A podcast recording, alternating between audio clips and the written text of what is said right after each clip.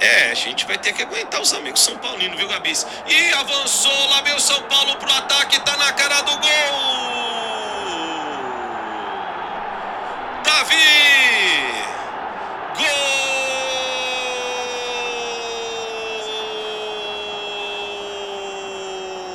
do São Paulo! Acaba a Copa do Brasil para o Palmeiras. Um contra-ataque foi limpo, livrinho. Assim, pegou imigrantes ali em Diadema e não encontrou mais trânsito pelo caminho. atenção!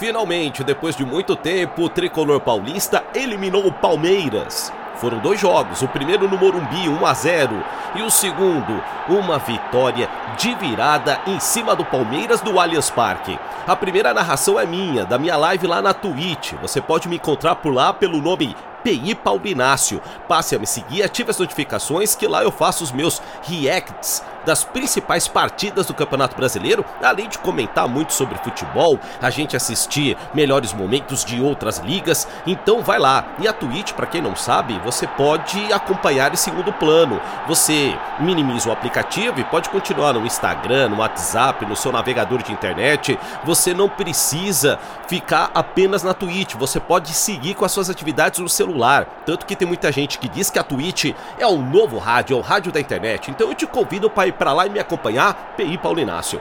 E aí o grito de eliminação, de classe de eliminação do Palmeiras e classificação do São Paulo é do craque Éder Luiz da Rádio Transamérica de São Paulo. E o torcedor São Paulino, enfim, pôde soltar um grito que o São Paulo se classificou, venceu o mata-mata em cima do Palmeiras. Ah, desde o Campeonato Paulista lá de 21, que o São Paulo não faturava em cima do Verdão. Agora o tricolor paulista tá na semifinal da Copa do Brasil. E a pergunta que fica é: por que o Palmeiras já não consegue apresentar em 23, sobretudo agora no segundo semestre, o rendimento dos seus últimos anos? Será o fim da era vitoriosa de Dom Abel Ferreira? O que tem provocado essa, entre aspas, crise no Palmeiras? Nós vamos discutir isso aqui nesse episódio de Bola Parada. Eu sou Paulo Inácio, você pode me chamar de PI e esse aqui é o Bola Parada apresentado e produzido por mim, e você encontra esses episódios desse podcast que é a sua conversa agradável e inteligente sobre futebol nos principais agregadores de podcast. Você começa pelo Spotify, encontra também no Google Podcasts e também no Apple Podcasts. Então passe a me seguir e não perca absolutamente nada. Temos também o nosso canal de reacts na Twitch. Você me encontra por lá pelo nome PI Paulinácio. E agora também tem Twitter. Isso, você que gosta do Twitter, você vai vai me encontrar por lá com PI Paulinácio, só que em vez do O você vai colocar o número zero. Exatamente, PI Paulinácio, só que em vez do O você vai colocar o zero. E aí passa a me seguir por lá. Quando eu entrar também em live, eu vou anunciar para todo mundo. Quando colocar um podcast no ar, também vou anunciar para todo mundo. E sem contar de que você pode também me seguir lá no Instagram, PI Paulinácio, ou então pelo nosso arroba podcast Bola Parada. Então vamos falar do assunto que a gente mais gosta, que é futebol. E o Palmeiras da era Dom Abel Ferreira, o terceiro imperador do Brasil, vive o seu pior momento. E aí a gente vai colocar para discutir por que o Palmeiras não tem apresentado o rendimento dos últimos tempos. Uma das causas, na minha opinião, já tenho discutido isso em todos os cantos onde estou aqui nas redes sociais, tá faltando elenco por Palmeiras. Desde 2015, o Verdão sempre se caracterizou por ter um elenco de grandes peças e que possibilitava até mesmo a construção de dois times ditos titulares. É importante lembrar lá do Brasileirão de 18 que o Verdão foi para um time para a Taça Libertadores e outro para o Campeonato Brasileiro. O dito reserva ganhou o Campeonato Brasileiro com Luiz Felipe Scolari, o Filipão. E aí eu pergunto, o que será que está acontecendo que o Palmeiras não consegue mais ter jogadores no seu elenco? Bem, a gente sabe que o Palmeiras, com a sua presidenta, a Leila Pereira, tem uma política de contenção de gastos, que é seguida fielmente pelo diretor de futebol, Anderson Barros.